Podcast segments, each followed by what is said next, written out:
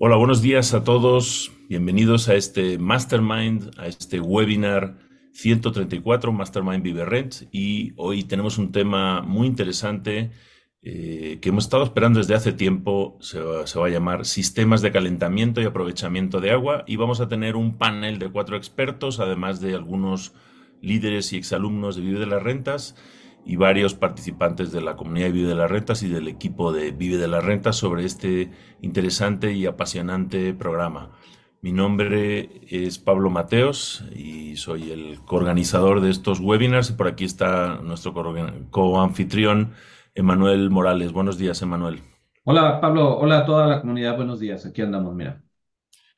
Muchas gracias. Pues muy interesante este tema, eh, Emanuel, y siempre siempre estamos preocupados por el tema del agua. Hoy, hoy venía pensando un poco que siempre hacemos esta broma de que para las rentas intensivas eh, el Internet es más importante que el agua y yo creo que los dos principales problemas a la hora de gestionar, tú que administras eh, muchas puertas de rentas intensivas, pues son esos dos, ¿no? El Internet y el agua. Sí, Pablo, realmente sí es un problema muy fuerte, o sea, híjole, un día que no tengan agua es muy, muy crítico en estas propiedades que nosotros manejamos, ¿no? Entonces, sí, es importante ya tener, tener agua y vamos a ir viendo muchas cosas, muchos detalles que, pues es evidente, o sea, es evidente que nos estamos quedando sin agua a nivel país y yo creo que a nivel mundial. Entonces, sí es importante irle dando solución para ir previniendo, ¿no? Ir previniendo todas estas situaciones que se pueden venir más adelante, ¿no? Perfecto, sí. Y bien, como bien dices, eh, bueno, hacemos a veces esta broma, pero el Internet, no nos podemos quedar sin Internet por horas, ¿no? O sea, cuando a partir de 15 minutos, 20, 20 minutos, ya se ponen nerviosos, ¿no? Que, no hay Internet y tal. Eh, y el agua aguantas un poco más, ¿no? Pero es no, como un día, un día tiene un poco más de margen. Pero sí, no podemos estar eh, un día sin, sin agua, ¿no? No. Eh, bueno, pues muy interesante. Ahora presentaremos a, a, nuestros cuatro panelistas de hoy. Les recuerdo que en este nuevo formato de los webinars Mastermind en este año, tenemos eh, ahora la parte que estamos grabando ya en podcast, que son estos primeros 45 minutos, una hora, y después a partir de las 9 les invitamos a entrar a la sesión privada para miembros de la comunidad ViveRent, de la membresía, donde vamos a hacer preguntas ya más técnicas, más detalladas, más individualizadas, incluso si tienen problemas concretos con sus sistemas de suministro y calentamiento de agua, pues con los cuatro panelistas podremos entrar a partir de las nueve, de las nueve y ahora vamos a entrar a detalle y en harina. Pues antes de comenzar, eh, que comenzaremos en un, en un minuto o dos, mientras se van conectando todos, por favor, Díganos aquí en el chat desde qué país y ciudad se conectan. Siempre nos gusta mucho ver el espectro y la geografía de la comunidad de Vive de las Rentas. Eh, adelante, Manuel, si me haces el favor. Claro que sí, Pablo, y vamos saludando a todos los, a todos los miembros que se van aquí uniendo. Eh, Ramiro desde Tlaquepaque, Mario García desde Ciudad de México, eh, Alfonso Orozco también desde Aguascalientes, Verónica Trevisan desde Austin, Texas, un saludo también a Cristian Gutiérrez desde Ciudad de México, eh, Juan Armando Sandoval desde Morelia, Paco Suárez Pérez desde Zapopan, Mari Granadas desde Chile, Miriam Calvillo, hola Miriam, buenos días, siempre nos acompañas, anda en La Paz ahora. María Teresa Rodríguez desde Ciudad de México, Guillermo Torres, eh, dice que Dice saludos a todo el equipo de Comunidad Vive las Rentas desde Ciudad de México. Los saluda Samantha y Guillermo. Un saludo a ustedes dos. Eh, Katia, bendiciones, como, eh, como ingresan a, a, a, sesión privada. Bueno, eso ahorita lo vamos a ir viendo. Luis Fernando, buenos días desde Pachuca. Katia Sandino, eh, desde Costa Rica. Adriana Vázquez, desde Colima. Alfredo Camacho, desde Querétaro. Francisco Pérez, desde Guadalajara. Josué Vergara desde México, Luis María desde Tabasco, Jonathan Santana desde Aguascalientes, Betty desde Ciudad Juárez, un saludo, Rebeca Toral también desde Torreón, Coahuila, eh, Juan Macías desde Ciudad de México, Alejandro Mercado, Estado de México, Osvaldo Cuautle desde Puebla, Lucy Obregón desde Canadá, también un saludo. Y pues se siguen conectando, Pablo, ahí son los que ahorita nos han enviado saludos. y pues prácticamente todo, todo América, ¿no? Y Latinoamérica Sí, sí, muy bien. Me encanta que hay eh, cada vez una mayor cobertura y bueno, luego muchas personas nos escuchan después en redes sociales o en el podcast. Los que estén escuchando el podcast de Vive las Rentas, no se olviden de suscribirse a este canal y dejarnos una reseña qué te pareció este programa, qué te parece el canal para ir mejorando y también qué temas te gustaría que viéramos aquí. Bueno, muy bien, pues eh, vamos a comenzar y eh, me gustaría saludar a nuestros cuatro panelistas de hoy. Ya tenemos por aquí a Carolina Franco, que es CEO y fundadora de Lefranson, empresa dedicada a energía sustentable y renovable, cal- calentadores solares y también es alumna de mentoría. Eh, bienvenida Carolina, ¿cómo estás? Buen día. Hola, buen día, muchas gracias. Gusto de saludarlos. Muchas gracias por participar. Yo sé que es un tema que da para mucho, pero bueno, vamos a dar una probadita y luego más adelante quizá vayamos profundizando en alguno de ellos como veamos que hay más interés. Eh, bien, pues tenemos también por aquí a Héctor, me está, Héctor Hernández, ingeniero industrial especializado en gestión ambiental. Es un profesional eh, que está especializado en desarrollo integral de proyectos en fuentes renovables de energía y es un especialista en energía renovable. Bienvenido, Héctor. Hola, ¿qué tal? Un gusto. Hola, mucho gusto. Gracias por compartir tu tiempo y a todos, por supuesto, por madrugar un domingo a las 8 de la mañana, que es un, un horario un tanto incómodo, pero eh, pues bueno, es una prueba, un filtro que hacemos para, para ver los que realmente están interesados en aprender, en crecer y en pues, cambiar la realidad, como es hoy el tema del agua. Bienvenido, Héctor. Y también tenemos a eh, Pablo Guzmán, ingeniero mecánico, tiene mucha experiencia en diseño, fabricación, impresión 3D y también estuvo involucrado en una empresa de paneles solares. Eh, bienvenido, Pablo, ¿cómo estás? Hola, bien, muy bien. Buenos días a todos. Buenas madrugadas acá en Mexicali. Buenos días, bien- bienvenido. Y tú estuviste también en el, en el curso intensivo, ¿verdad? En Vive las Rentas. Sí, en Escalera del Éxito, en el curso intensivo, y ahorita estamos en mentoría. Perfecto, muy bien. Entonces, bueno, hemos hecho una combinación de eh, alumnos, exalumnos y expertos para que también pues hablemos el mismo lenguaje. Siempre nos quejamos que muchas veces los especialistas con los que trabajamos, sobre todo arquitectos, constructores, etcétera, no conocen el tema de las rentas, de las rentas intensivas, la administración de este tipo de edificios. Y, y, bueno, pues les suena un poco a chino eh, las eh, modalidades que tenemos y por eso hemos hecho esta combinación y ahora presentaré también a los líderes y exalumnos que van a estar con nosotros hoy. Pero por último, nuestro cuarto panelista es Gerardo Villa, licenciado en Ingeniería, especializado en instrumentación y control desde hace más de 10 años para evitar el consumo excesivo de agua. Me encanta. Bienvenido, Gerardo, ¿cómo estás? ¿Qué tal? ¿Cómo están? Muy buenos días.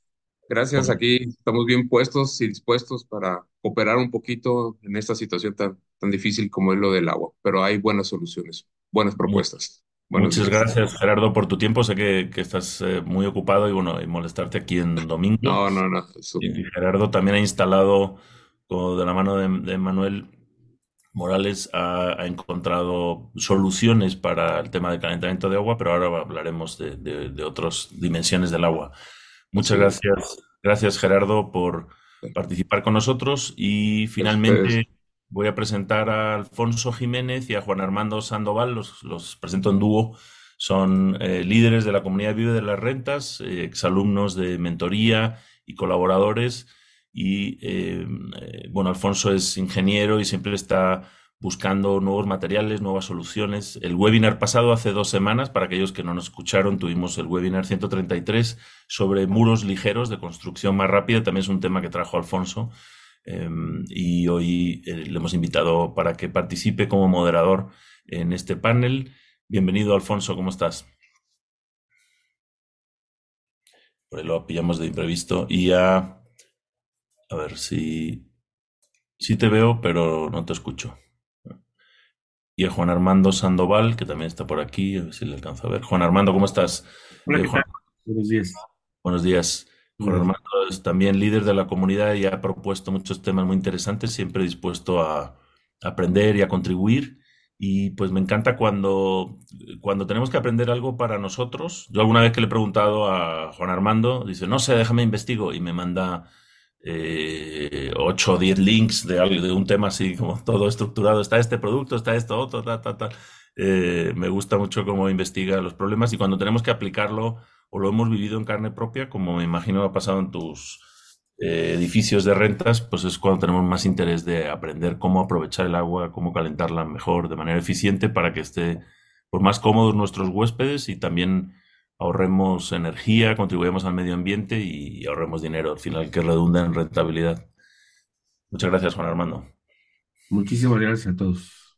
Ok, bien, bueno, pues tenemos un panel muy nutrido hoy. Vamos a tocar por encima el tema nada más. Hay gente que yo sé que, se quedará con las ganas de saber exactamente cómo funciona el serpentín de no sé qué o cómo se llama el producto, qué forma tiene, pero eh, les emplazo a, que entren a la membresía a partir de las 9 para abordar algunos de estos temas. ¿Me confirman si ya se ve la pantalla, por favor? Sí, ya se ve.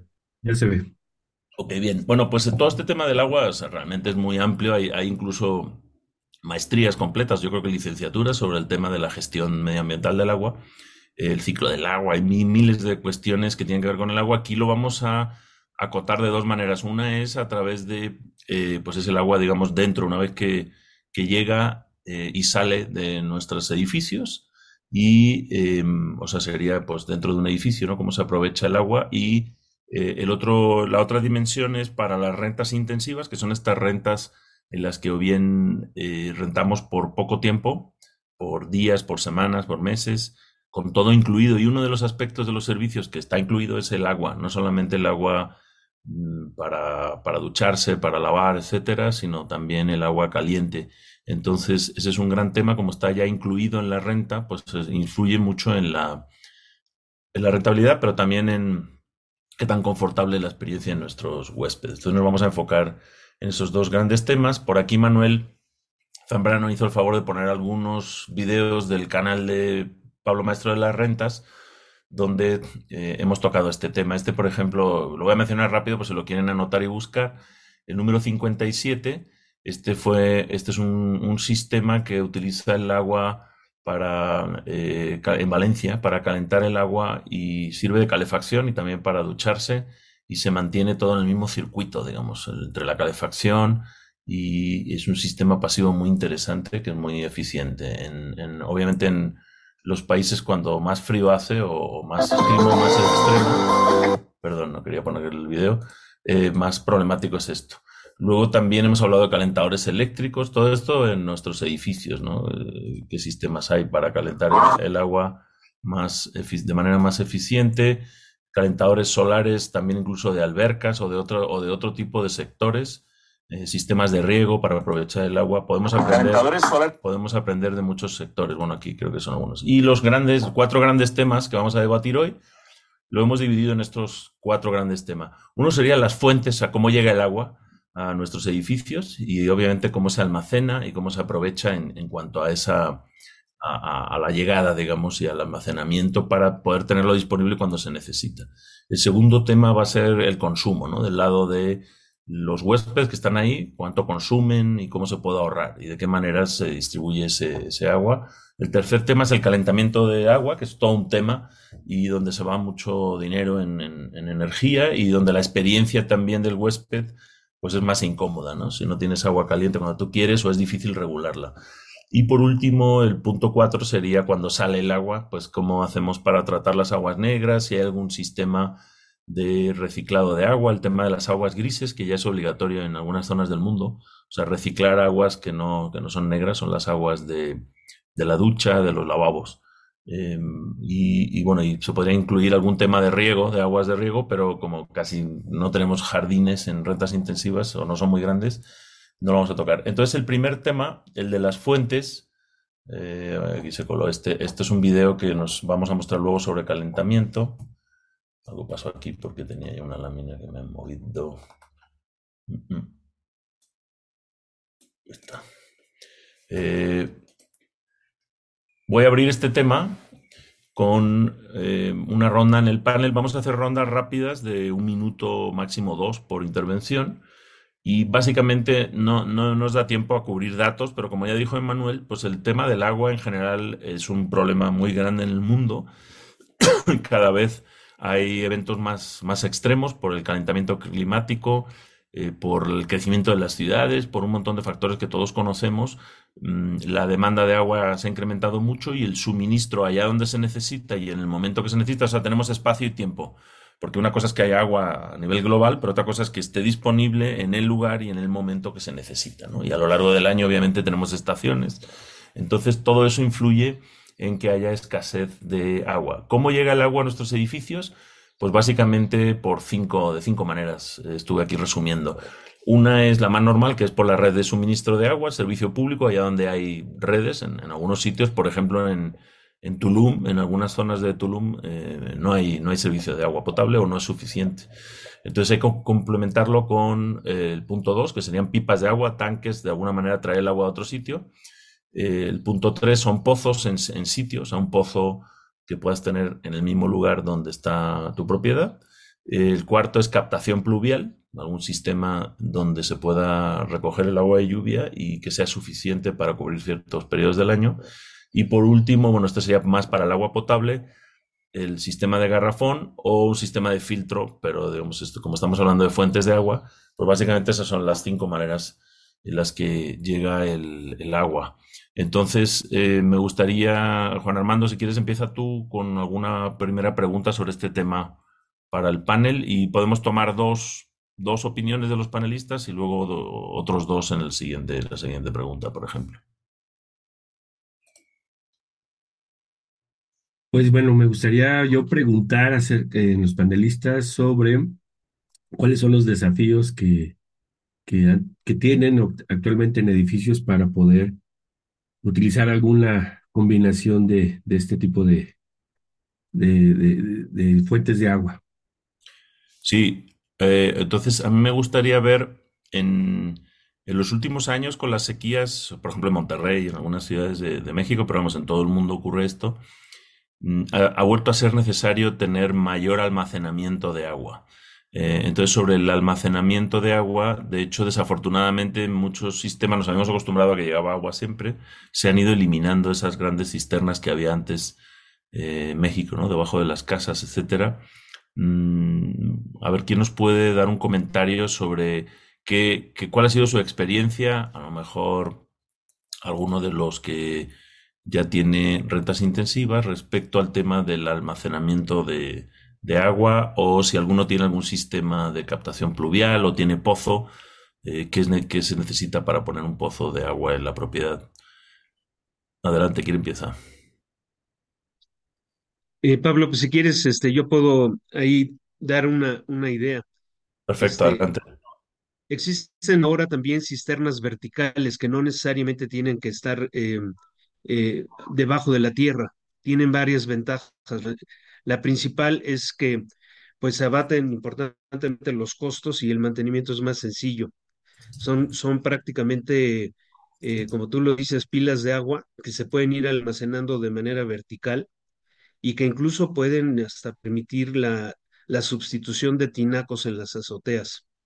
Ese es un, producto que, que encontré recientemente en la, en la feria eh, Exposiac en Ciudad de México y me parece que puede ser una gran solución porque además de que evita la excavación, que siempre es un espacio limitado, eh, el mantenimiento de los sistemas es mucho más sencillo.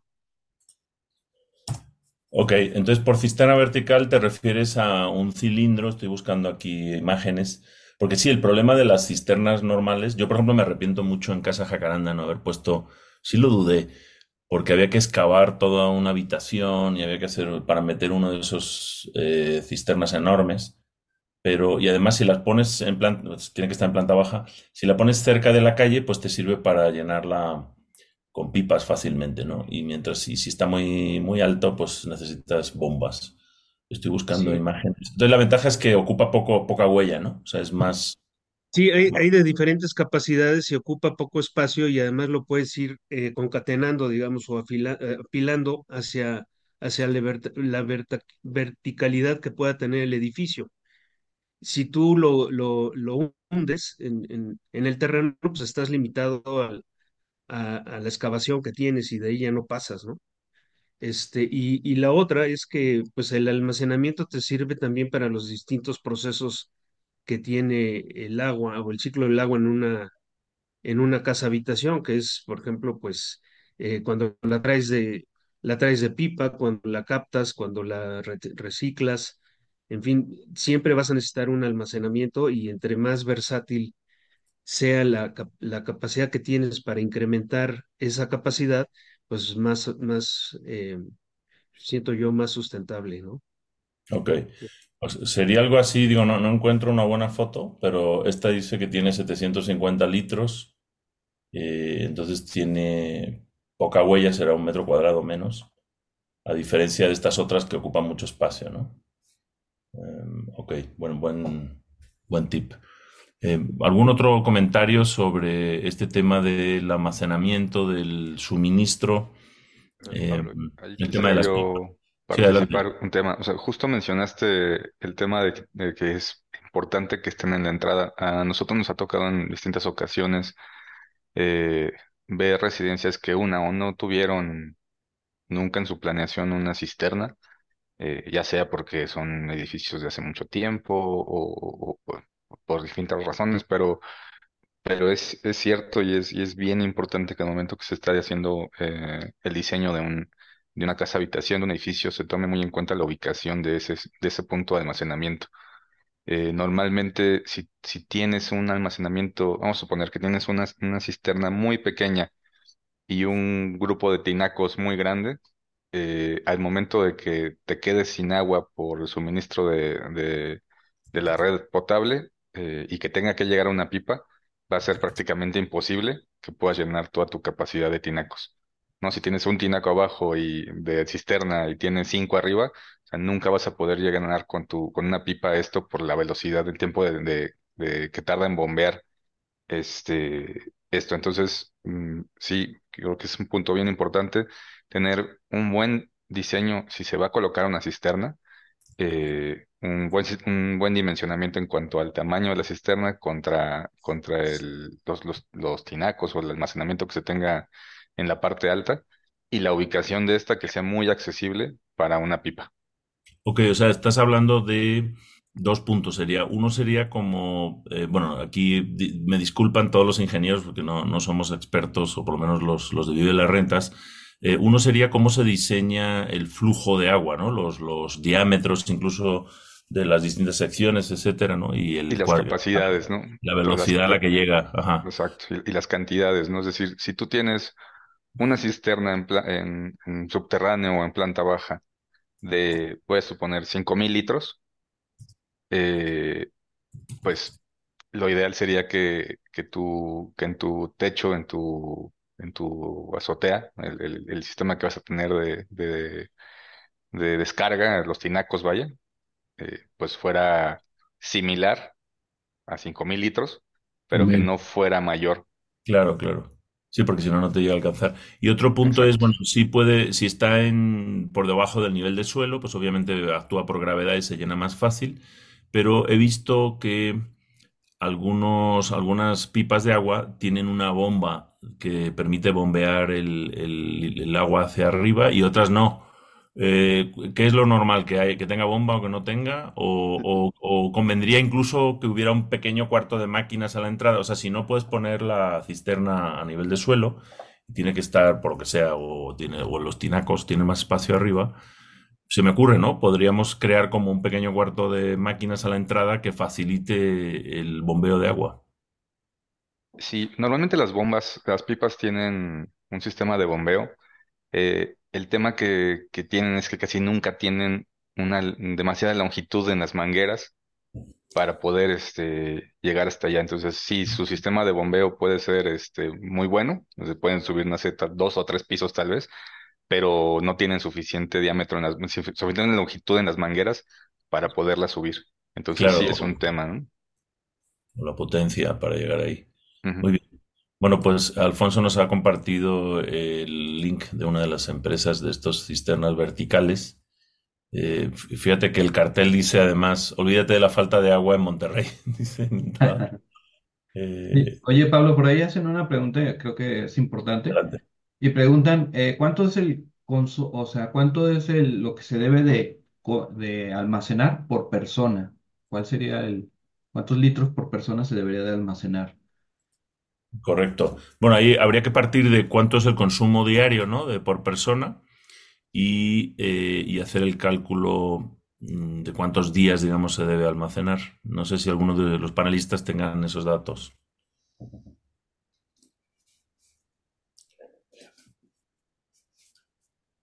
Alfonso, por ahí había escuchado yo algún, algún ratio, que además me parecía un poco excesivo, ¿no? A lo mejor hay algunos de esos ratios que vienen de otra época, ¿no? Cuando uno se bañaba, por ejemplo, en Europa en bañeras o cuando sobraba el agua, ¿no? O, o también cuando había eh, muchas personas por vivienda. Y entonces los cálculos del ayuntamiento te dicen, no, pues tienes aquí 40 viviendas y están asumiendo que hay 6 personas por vivienda, ¿no? Em, Sí, no sé sí, si, es Alfonso, correcto. ¿tú tienes algún dato de cuál es el consumo diario por persona de agua? Este, fíjate que eh, eso, es un dato que continuamente se me olvida, pero este, hay mucha, muchas páginas y calculadoras que te permiten hacerlo. Es, es cuestión de googlearlo. eh, No es un, eh, no es este, no es un dato oculto, es, es bastante conocido. De hecho, por ejemplo, todos los sistemas de tratamiento de aguas y de almacenamiento pues básicamente se, se basan en, en ese, la modularidad que tienen esos sistemas se basan en el consumo diario. Este, todo es basado en, en esa, en ese parámetro básico que, bueno, es una disculpa, no lo tengo ahorita en la mente, pero, eh, pero sí, eh, todos los sistemas se modulan en base a ese consumo. Sí, aquí están diciendo, Luis. Normalmente, no- Sí, normalmente los, dimen- eh, los dimension- va- varía mucho el- la región. Este, es muy importante tomar en cuenta la región. No es lo mismo el consumo que puedes tener justo en Mexicali o en, o en este, o en Aguascalientes, ¿no? Que, tal vez en Chiapas. Depende mucho del clima y las condiciones, pero en promedio para México eh, se estima que es un aproximado entre 150 y 200 litros por persona, que suena mucho, pero en este, en este punto yo los invito a que a que hagan una, un promedio del consumo de agua en un, eh, hoy, hoy que estamos empezando el día, seguramente ya habrá gente que se bañó, este, más o menos por cada minuto que se tardó en bañarse, se echó como 10 litros de agua por cada minuto. Entonces, eh, a partir de eso, todavía tenemos el resto del día para que puedan hacer una contabilización de más o menos cuánta agua están consumiendo. Cada vez que le bajan a, al WC, están ocupando aproximadamente entre 6 y 8 litros, dependiendo del tipo de excusado que tengan. Pero bueno, más o menos para que vean eh, el, el promedio de agua que, que, que utilizamos, ¿no? Muchísimas ¿Puedo, gracias, Héctor. puedo Adelante, comentar? Carolina. Sí, adelante, claro. Nosotros, por ejemplo, cuando calculamos eh, los, para cotizar los calentadores solares, calculamos en el baño 30 litros de agua caliente por persona, más la fría. Sobre de esa base hacemos el cálculo, pero pues más toda la que se utilice el resto del día. La Por eso casa. Muy solamente bien. para el baño. Pues muchas gracias. Pablo, Sí, la- adelante. lo, lo acabo de, de googlear y este, dice que una familia de cuatro personas al día gas- gasta 1920 litros eh, de li- diariamente de agua. Sí, pero lo curioso es que, eh, bueno, ahí ya, por ejemplo, eh, Alfonso introdujo eso, una familia de tantas personas y a veces esos ratios estaban hechos eh, en otra época y lo interesante es, yo también lo, lo googleé aquí y de repente aparece una fuente de la OMS que dice que una persona requiere 100 litros de agua al día y otra fuente que es de la Ciudad de México dice que el promedio diario es 366 litros.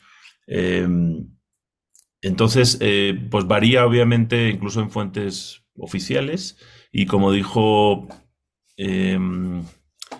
mi tocayo, ah, no, como dijo Héctor, también varía obviamente por las zonas de, geográficas, por el clima y por la época del año, obviamente.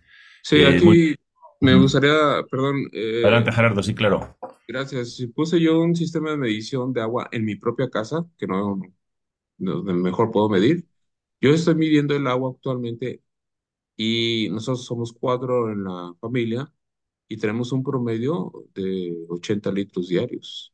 Ya tengo tres meses midiéndolos y eso es lo que me está dando 80, 95, Pero 110 por, por persona, perdón, ¿por persona sí, por o...? persona, por persona. Ah, por persona. 80 de 110 diariamente promedio. Obviamente los domingos baja muchísimo, entre semana sube, pero yo estoy registrando toda esa información porque puse un sistema precisamente para ver qué y cómo.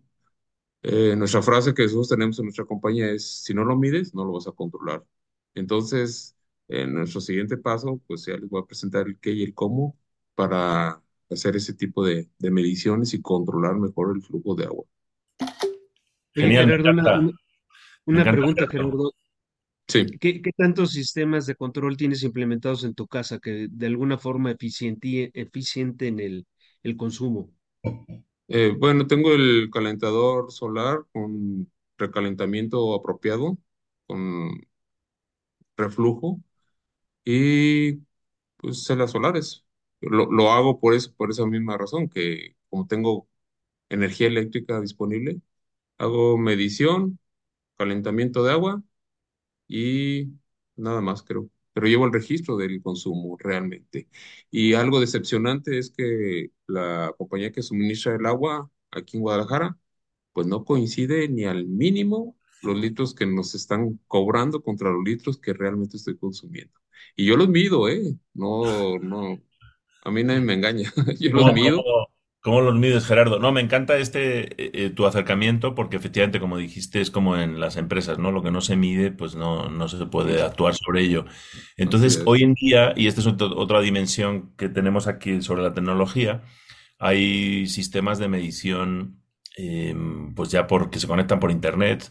Eh, ¿cómo utilizas? Hay válvulas. Yo sé que también algo que hemos recomendado mucho ya es empezar a poner medidores de nivel, ¿no? De tinacos. Nosotros ya tenemos en nuestras unidades, porque Sí, además te, te ayuda a anticiparte, ¿no? Eh, el problema es, ya me ha pasado dos o tres veces, que te- se quedan sin agua el domingo, ¿no? Con el día más difícil de solucionarlo. es. Entonces, si lo ves venir, ¿cómo, cómo mides el flujo y el nivel Tengo ya aquí un, un pequeño sistema en el que, no sé, si se ve ahí, ¿no, verdad?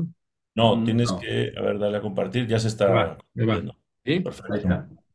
Este, este es un pequeño que yo lo hice en mi laboratorio, ahí en mi taller, donde simulo un tanque, un tinaco, la válvula, la válvula presurizadora, la bomba presurizadora y el medidor. Este es el medidor, es un medidor muy económico, estamos hablando de 300 pesos, algo por el estilo. Genial. Y de, y de aquí lo conecto yo a un, eh, a un- una tarjeta electrónica que nosotros mismos fabricamos para comunicarnos en, por Wi-Fi y estar registrando los litros que se están consumiendo. Lo que propongo yo es que si yo digo, el día de hoy voy a gastar nomás, no sé, 300 litros en todo el día, estoy viendo realmente cuánto estoy consumiendo todo a cada momento. La veo un plato, ah, pues ese plato te, te costó un litro de agua. Ah, pues voy a tratar de que ese plato sea con cuarto de litro. Y, y este aparato lo pienso poner en, la cocina, que es donde más se consume eh, agua, porque está cerca es el, la lavadora, está lavatrastes, etcétera. Entonces, a medida que voy consumiendo, estoy viendo cuánto estoy gastando constantemente. O sea, Genial. ¿cómo ven? Eh, Y eso, Es ese, se no, me encanta, Gerardo. Eh, eh, Emanuel, me recuerda esto un poco a las finanzas personales, ¿no? Cuando tienes uno, tienes control de entradas y salidas de cada lado, sabes por dónde te duele o cómo puedes actuar. Eh, y estos se conectan, Gerardo, a, eh, puedes poner varios, ¿no? Por la casa y se conectan a, Ah, a una sí, aplicación, me imagino. Sí, en cada eh, sección de consumo de agua se puede poner. Es aprovechando la, la- el Wi-Fi La- que existe en casa claro. En poniendo en todo. nuestro caso, tú ya has visto alguna de las propiedades que administra Emanuel. Eh, Sí, el- eh, eh, podría ser, el conflicto a veces puede ser que se está consumiendo mucho agua, pero no sabes quién, ¿no? Como en un, es, crim- un crimen de Agatha Christie, necesitamos saber quiénes son los sospechosos. Entonces se puede Sí, poner por distintas partes de, de la casa. Eh, bien, yo me, me voy a tener que retirar un momentito. Les dejo aquí el, el panel a mis compañeros, a Manuel Zambrano, eh, Juan Armando Sandoval, a Alfonso y por supuesto a Manuel Morales. Adelante, Manuel, tenemos muy interesantes preguntas. Sí, adelante, este, deja, reviso las preguntas que nos hicieron por ahorita. Pero realmente se me hace muy interesante este tema que estás comentando, ingeniero. Eh, cabe la posibilidad entonces de poder reducirles el flujo. En sí, ese, ese es el principio de este, de este sistema, ¿no? Sí, sí, exactamente. Eh, de eso se trata. Inclusive hay proyectos ya para hoteles. A los hoteles hay posibilidades de que digan, la renta del cuarto es tanto y tienes derecho a tantos litros por día. Si te pasas, te los voy a cobrar extras. Y lo mismo puede ser en el caso de ustedes que tienen tantos cuartos en renta, manejarle una cierta cantidad. Sí, porque eh, sí, el problema, muchas veces lo que, en el problema que tenemos en los proyectos de co-living o vivienda compartida, es que la Ujú, mayoría de la gente lo que más, más, más valora es precisamente tener su propia regadera, ¿no? ujú, Sí, Y creo que el consumo de, de aguas se nos eleva demasiado por ese tema, ¿no? Porque todo el mundo de- desea, obviamente desea tener su regadera y eso nos, nos ha hecho que el consumo de energía, de agua se nos eleve demasiado, ¿no? sí, claro. Sí, se, se- es, eh, definitivamente la, la forma más ideal de todo esto es estarla viendo constantemente y registrar.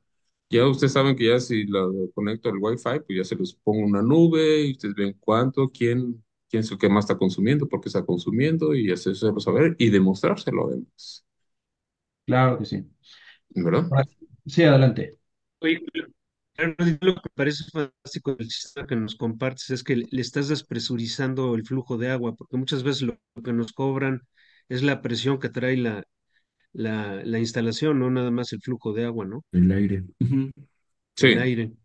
sí, sí, sí. Bueno, aquí eh, en este, es- en este esquema no, no tengo una, una válvula desfogadora de aire, pero ciertamente también a- afecta bastante. Eh, con- este tipo de, de turbinita es un medidor de flujo tipo turbina, pues ciertamente si jala aire, pues también la va a medir, pero ciertamente anticipadamente tiene que ir a una válvula desfogadora. Oye, ingeniero, me gustaría ir un paso atrás, eh, que ¿Sí? creo que es un tema importante que por ahí una vez me platicaste, y es, no sé si nos pudieras compartir, eh, que una vez me habías platicado el tema de limpieza de agua. Comentabas por Ah, ahí, que- no sé si nos quieres platicar lo que piensa, el- en este caso aquí en la zona metropolitana es el CIAPA, y entiendo que en cada ciudad va cambiando el nombre, ¿no? De quien suministra eh, el agua a, a la ciudad. Pero no sé si nos pudieras compartir ese tema, pero también lo consideré importante en su momento. sí, no, no sé. sí, eh, a ver, déjame regresarlo un poquito aquí al tanque. Esto alguna vez se lo comenté a Emanuel. Hemos, estamos desarrollando un sistema. Vamos a imaginar que esto es un tinaco de mil litros, como el que tenemos en nuestras casas, y adentro va a ir un sistema limpiador de agua, donde el agua la está tomando, la está reciclando y limpiando a la vez, constantemente. Es un sistema inteligente que analiza si el agua está realmente sucia. Si está sucia, prende la bomba, una bomba interna que tiene, y le está dando vueltas para estarla limpiando constantemente.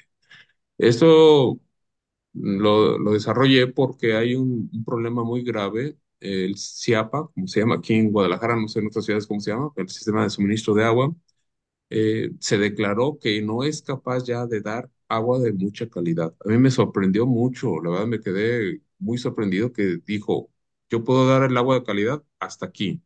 ¿Y esto por qué? Hay una justificación muy fuerte. Los mantos freáticos ya se están contaminados, ya están sucios.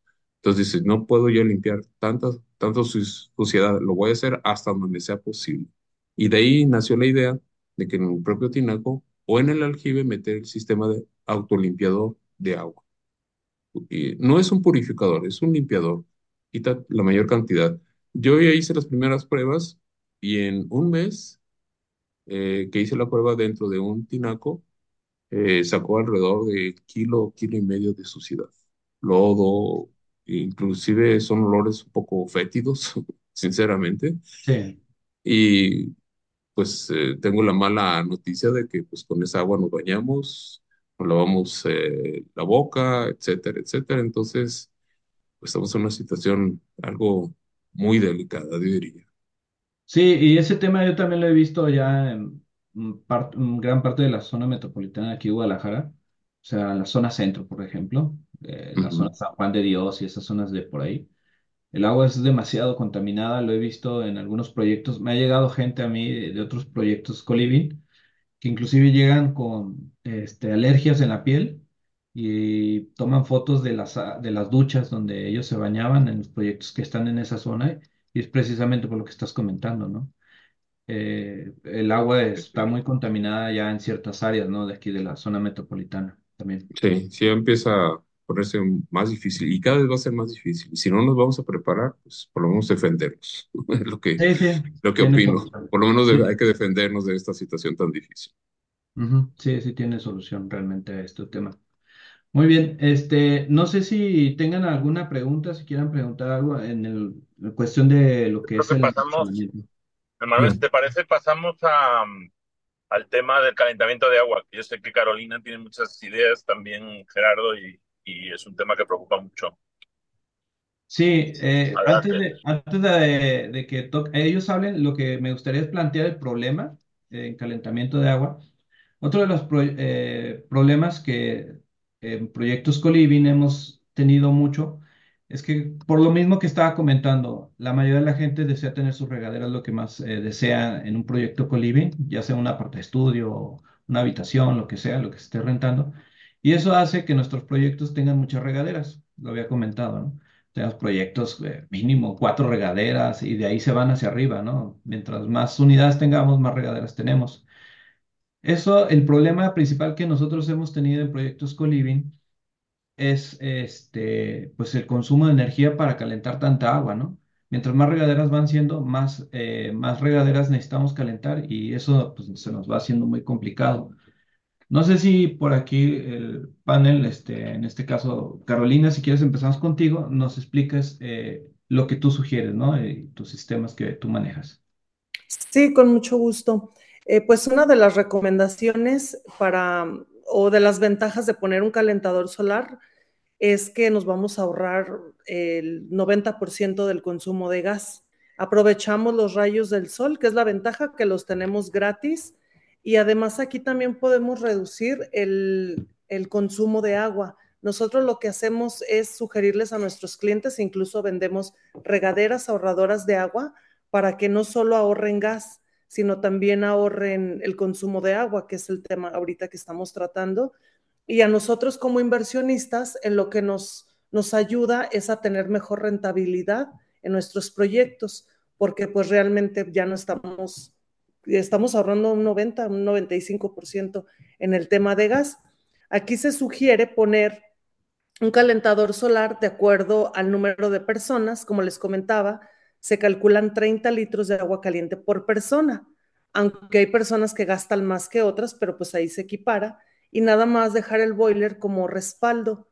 En dado caso que estén días nublados, pues ya sé, hay una forma de instalar que queda como respaldo, pero la idea es ahorrar ese, todo ese consumo de gas y realmente pues es una, una gran inversión para, para los que manejamos el tema de coliving y rentas.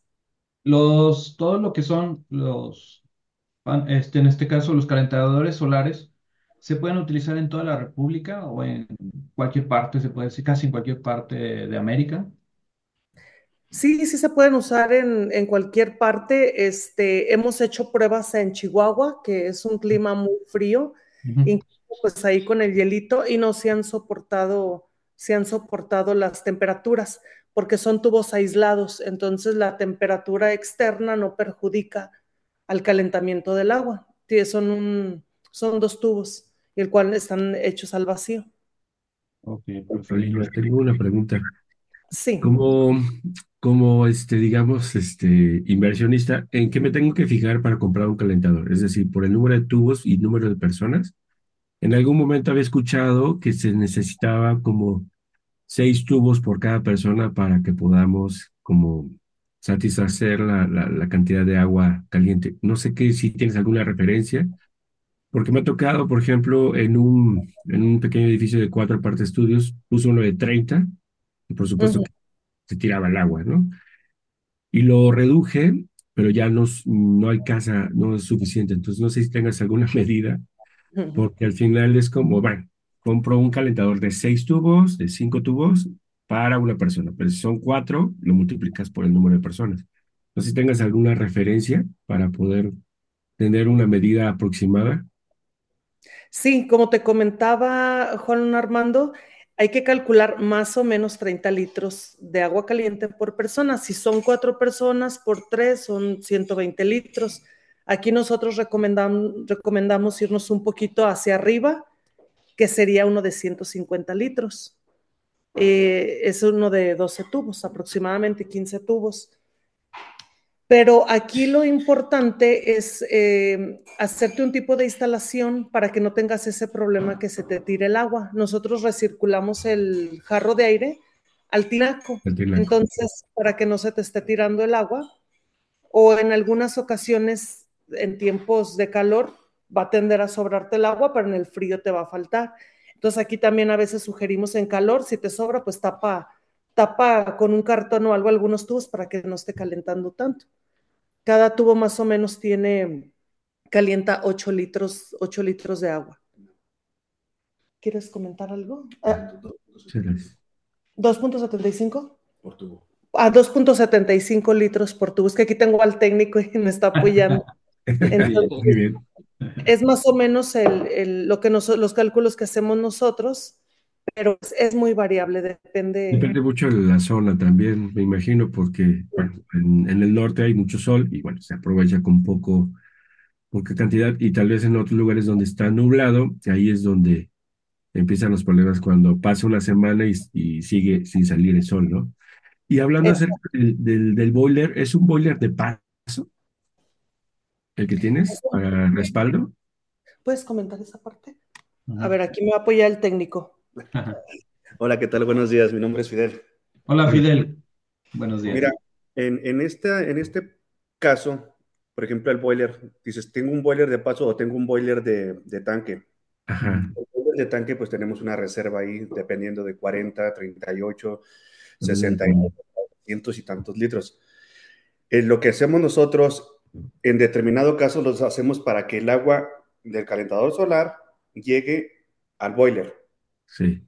Esa es una. La otra, se toma del calentador solar al remaleo que hay en la, azotea para evitar que el agua recircule tanto, porque tendría que bajar y regresar hasta las regaderas. De la otra manera, pues llega prácticamente en, lo conectamos lo más cerca del baño y llega muy rápido. De esta manera podemos eh, hacer las dos, instalaciones hay, la que yo nosotros la más manejamos, que viene siendo la, común es la que les acabo de explicar. Y la otra es cuando tenemos mucho consumo o no queremos moverle, son personas mayores que ya realmente no, no tienen, no saben hacer nada de mover dos llaves porque se, se contrapean y no saben qué hacer. Bajamos el agua directamente al, al boiler, el boiler se mantiene prendido, pero ya el agua entra precalentada. Entonces, no hay necesidad de estarle moviendo nomás el termostato. Si es termostato, que es lo, recomendado que sea de termostato para evitar eh, que se mueva. Porque los electrónicos eh, sí llegan a fallar y hay, hay también boilers, por ejemplo el Bosch, que es de, membrana, y con el agua caliente se llegan a dañar. Ya nos ha pasado porque el agua baja demasiado caliente. Entonces, con los de tanque que tienen termostato no tenemos ningún problema son los, o de paso, pero que son de termostato también, pero son menos litros, esos llegan a tener 8 litros.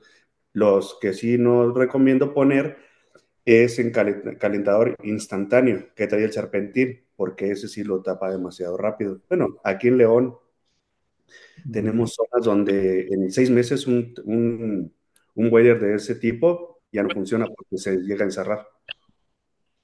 Muchas gracias. Eh, ese es un tema muy interesante porque muchas veces tenemos boilers de gas de backup por el que pasa el agua del agua caliente y hemos descubierto que hay unos modelos que se bloquean, o sea, por la temperatura, como tú dices, ¿no? El agua del calentador solar a veces viene a 80, 90 grados, ¿no? Y el, y el boiler se bloquea.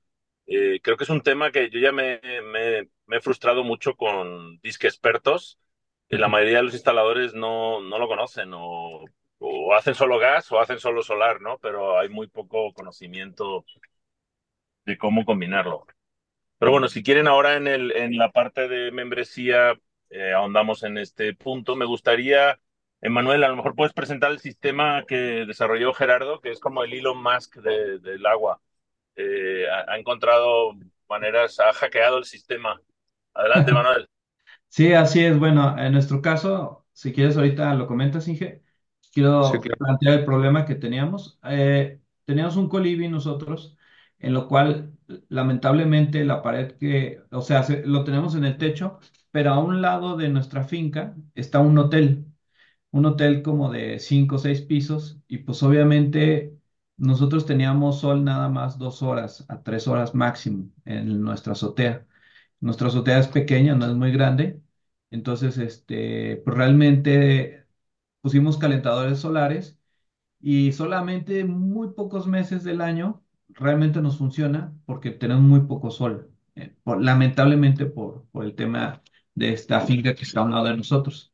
Entonces, por aquí al ingeniero Gerardo Villa le pedí, como dice Pablo, que hackeara el sistema, ya que lamentablemente los, eh, Usábamos mucho boiler, lamentablemente teníamos que usar mucho boiler y era muy ineficiente. En ciertos, en ciertos meses ya hasta el boiler era ineficiente por lo mismo que tenemos. Entonces, no sé si quieras presentar tú el proyecto que, que nos hiciste, Singe, ahí para que nos expliques cómo, cómo Sí, sí, claro.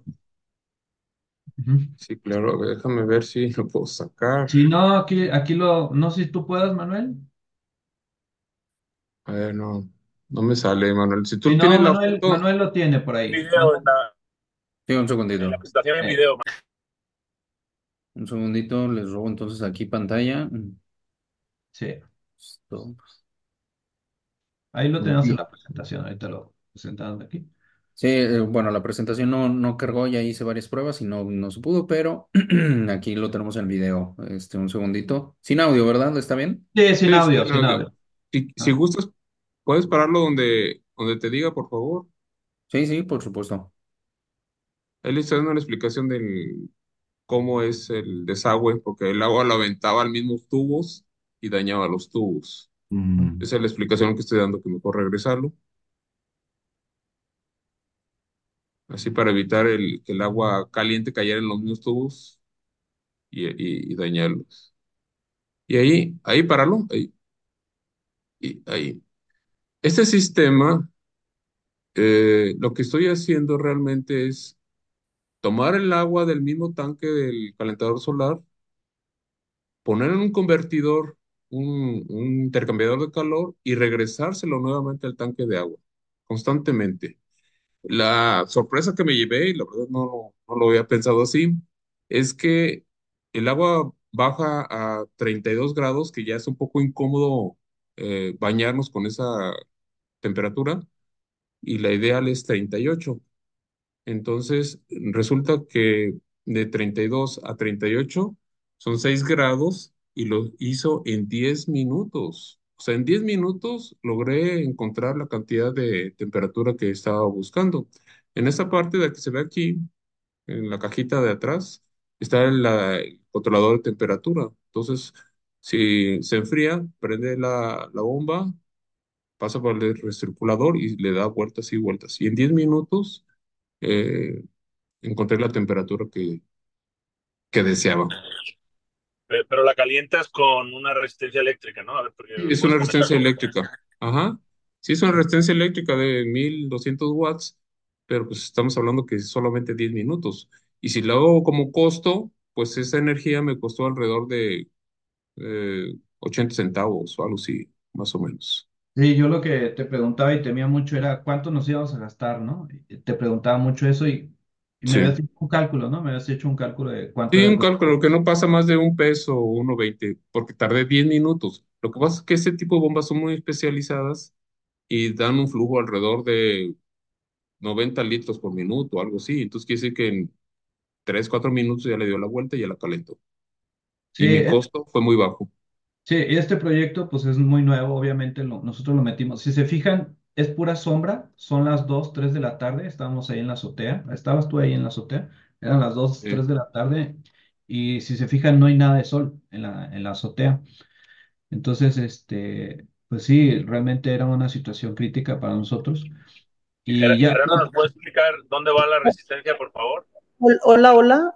Ah, Sí, sí, te escucho. Pues- ¿Puedo, puedo comentar algo? No, me acordé porque nosotros hacemos algo no igual, pero parecido. Eh, Ajá. ahorita voy a traer la resistencia eléctrica. Hay personas que tienen ese problema también y nosotros lo que les sugerimos es poner una resistencia, la ponemos en la parte de donde va la barra antizarro y la conectamos a la luz un ratito, igual como unos 10, 15 minutos, y así la gente tiene, tiene su agua caliente. Ahorita, ahorita se las muestro. Sí, claro.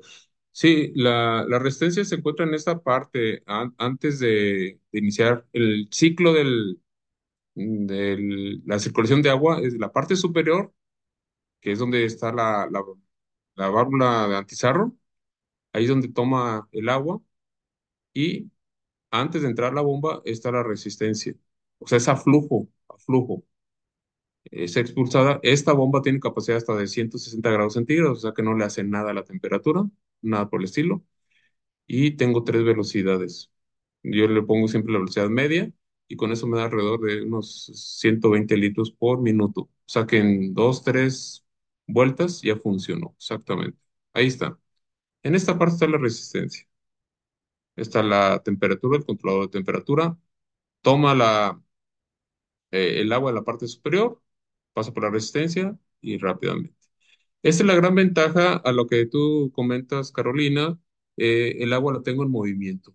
Entonces, rápidamente. Y el otro método, también lo pensé, ponerlo directamente, el agua está estática. Entonces, se tarda un poquito más de tiempo en, en encontrar la temperatura de todo el tanque, porque estamos hablando de tanques que son de 100, 150 litros, 200 litros.